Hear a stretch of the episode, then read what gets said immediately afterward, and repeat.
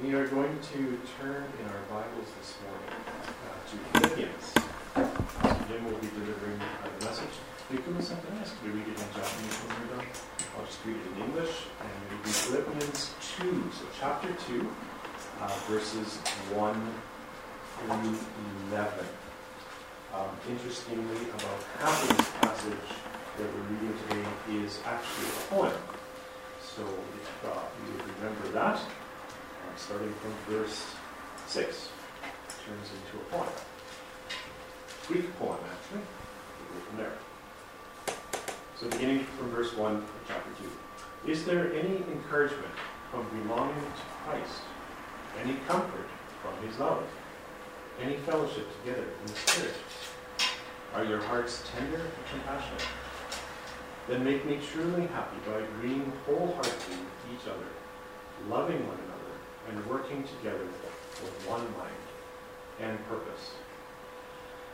Don't be selfish. Don't try to impress others. Be humble, thinking of others as better than you than yourselves.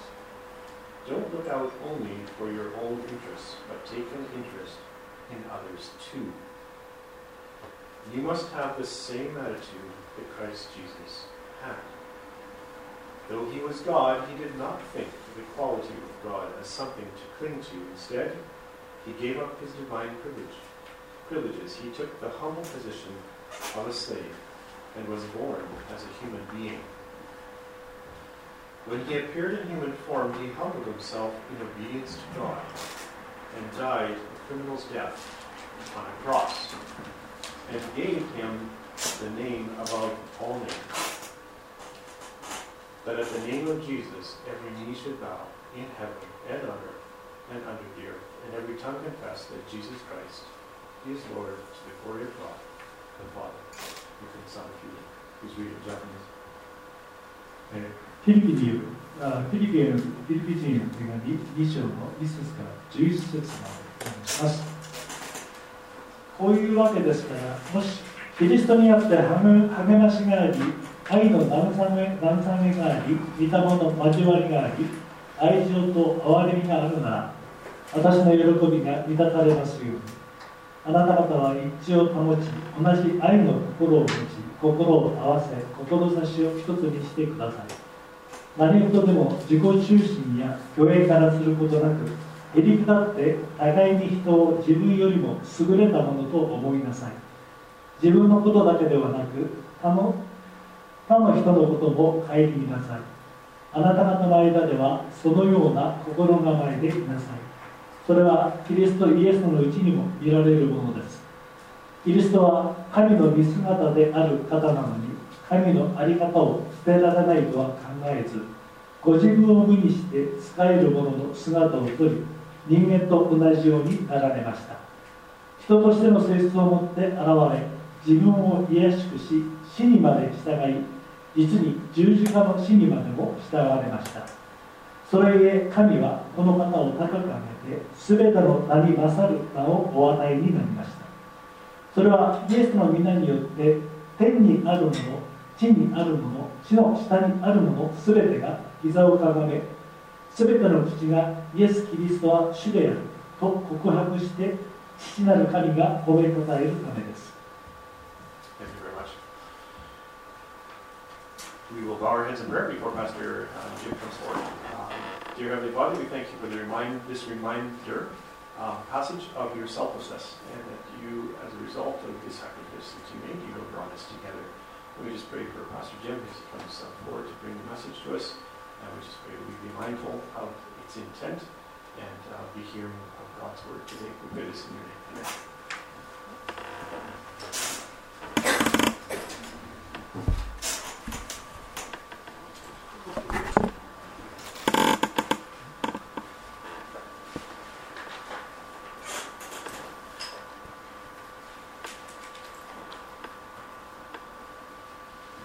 everyone.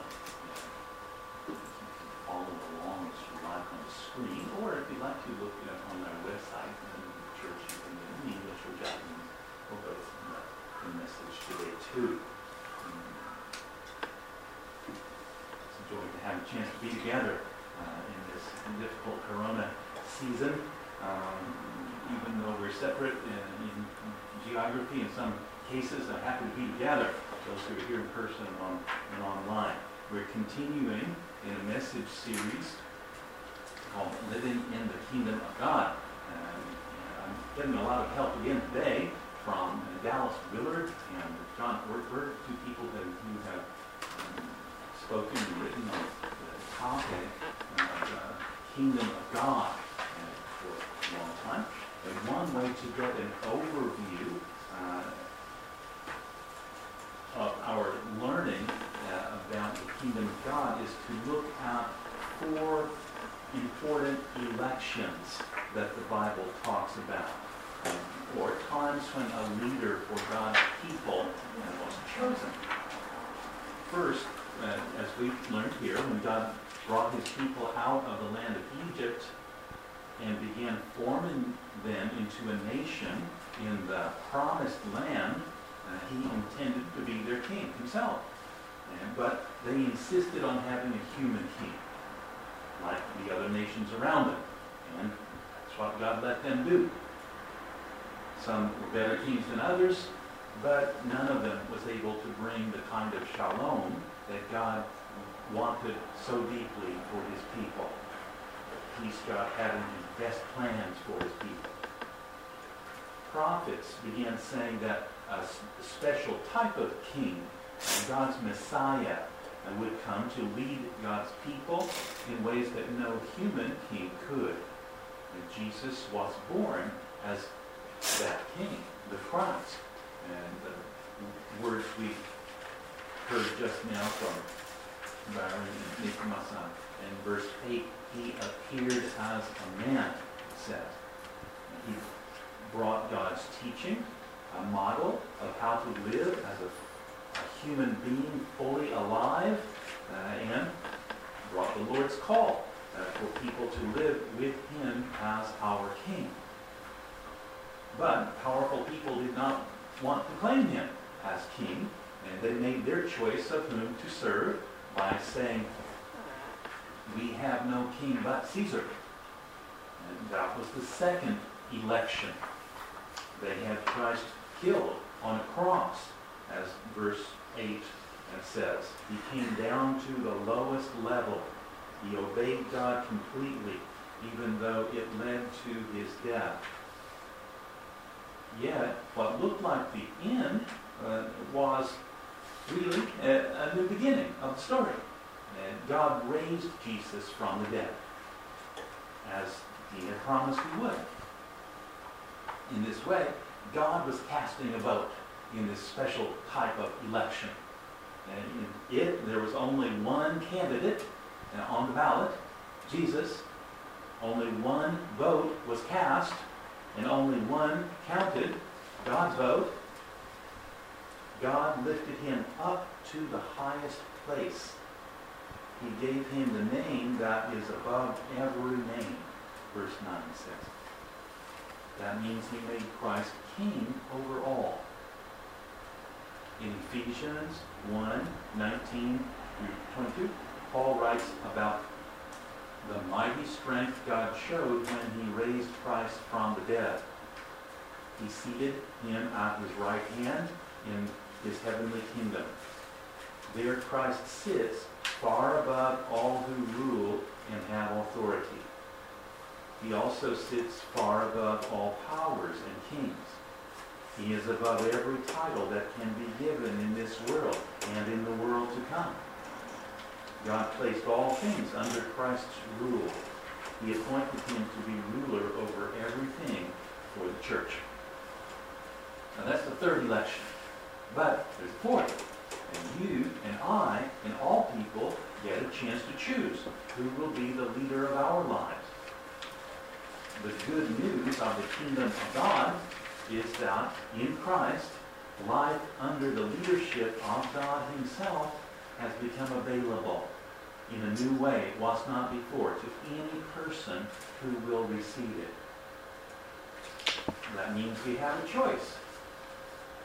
But don't get me wrong, uh, we're not the only ones who have choices. God has choice too, and his counts more than anyone's.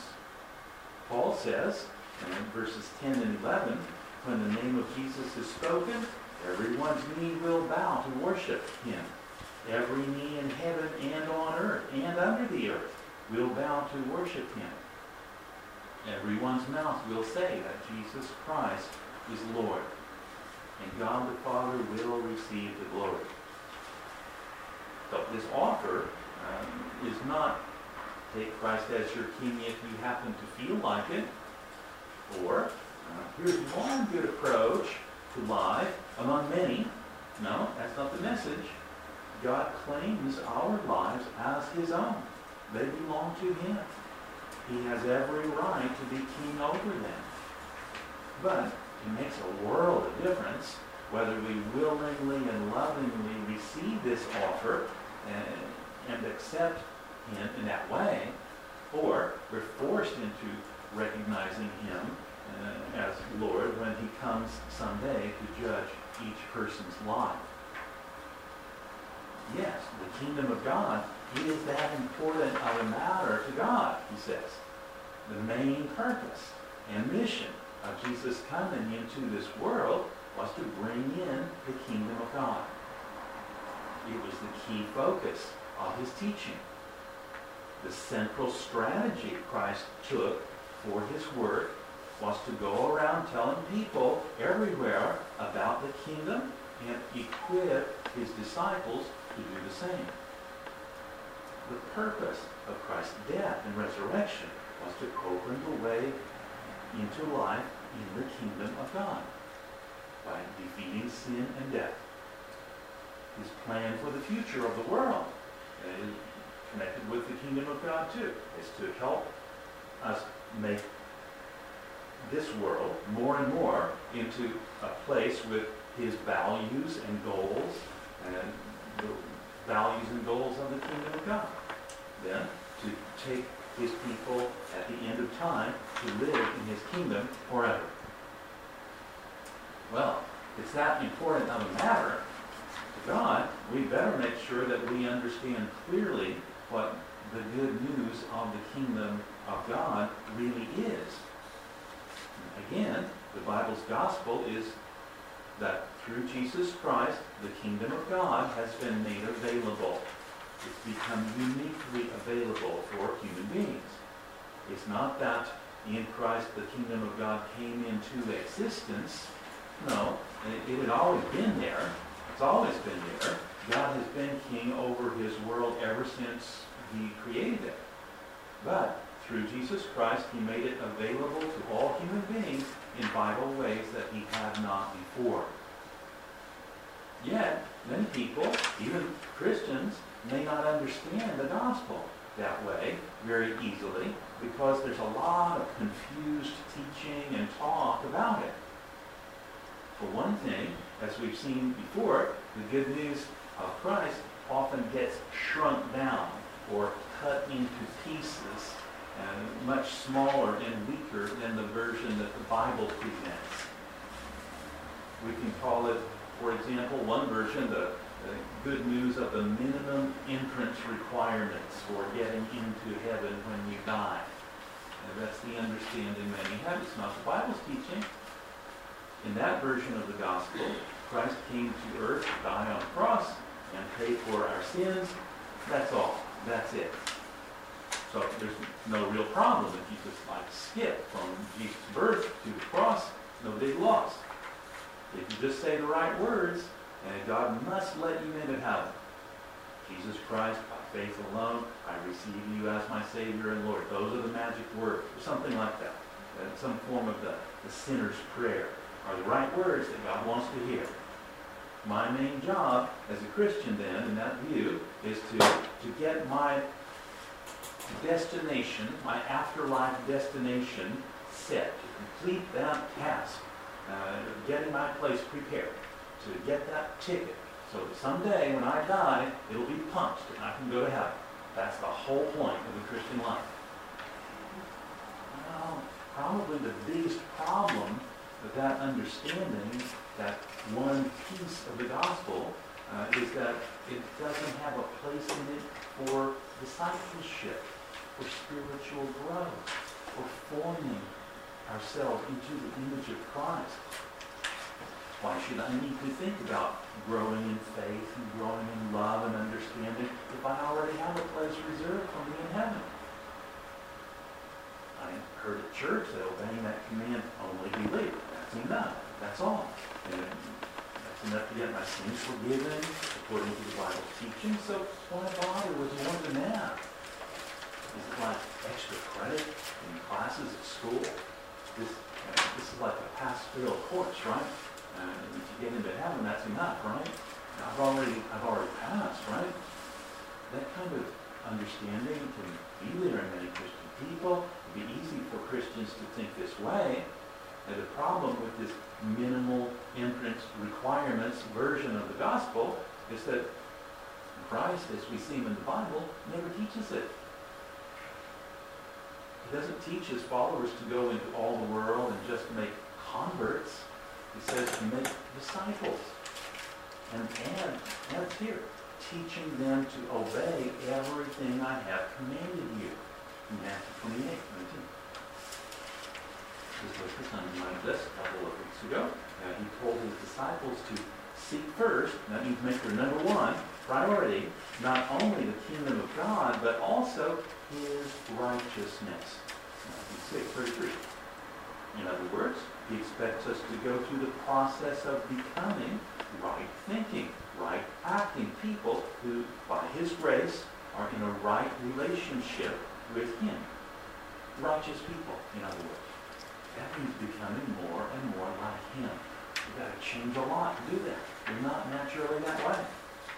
We call that process spiritual formation. That's how the kingdom of God comes. And his will is done on earth as it is in heaven. There's, uh, well, here's another way to say that, the same thing. The primary way that the kingdom of God comes into this world is through the transformation of human beings. When we welcome Christ into our hearts by faith, he begins to change us from the inside out. We begin to see as he sees, love the things that he loves, work for the things that he is working to achieve. We may look the same as we did before, but an inner reforming process has begun. We're learning to give him control. Control over our decisions, our wills, our plans, our dreams, all our words, thoughts, and actions. Is what, as I son described for us last week, is being new creations. That's what we become. When we come into a right relationship with Christ. Our spiritual formation is happening. It is happening. For better or worse. It always does. Uh, as human beings, you know, we go through life and we make habits in the ways that we think and choose and behave. Uh, whatever those styles of living are, they impact powerfully the people that we become. Not only mentally and emotionally, socially, and physically, but also spiritually. There's no possibility of not being formed spiritually any more than there's a possibility of not growing physically. They're both important parts of being human beings. The real question is whether that growth is healthy or not, uh, adequate to meet our needs and help us serve other people and God effectively or not. If our lives are helpful to others, pleasing to God or not. Those are the real questions. When the direction and, pace and the extent of our growth are, are not perfect, and they never are, we need not only formation, but transformation. Well, what parts of human beings need transformation? In other words, what gets changed when God's kingdom comes into our lives? Well, everything. And that includes the will, the mind, the thoughts and feelings, the body, the, the whole person gets changed. And the whole person that you are is important to God. And that's what God wants to save, every part of you. He sent Jesus to save you in, every aspect of your life. Well, we're thinking about transformation here, but please uh, don't misunderstand. Uh, don't mean that when you're transformed, then you become acceptable to God. You earn your salvation. That's not the point. Um, it also does not mean that uh, when we say yes to the kingdom of God and learning to live in it, that we somehow become strange new people that we were not before. Um, different from the ones that we were originally born as. No, uh, we discover uh, more and more fully our true selves, the people that God has created us to be and letting God's kingdom come into our lives. That's what we discover, our real self, our best self, our true self, the ones that God imagined when he first thought of making us. having a kingdom and living in one, as the Bible uses those phrases, are completely normal parts of human life. We all do these things as parts of being human. Um, for example, what are a two-year-old's favorite words? If you've been around two-year-olds, you probably know. No is pretty high on the list. Mine, also way up at the top of the list. Those are kingdom words. That's kingdom language. Freedom and control, ownership are key parts of kingdom life. Remember, as we've said before, kingdom is simply, you know, you know, teacher Dallas Willard put it, uh, the range of one's effective will. In other words, you know, um, when I choose really happens. That's my kingdom. It's a system of personal power, we call it. So having a kingdom, it's a good thing. And human beings are made to have a kingdom. Kings, uh, being kings or queens is a result of being made in the image of God. In our likeness, as Genesis 1 26 calls it.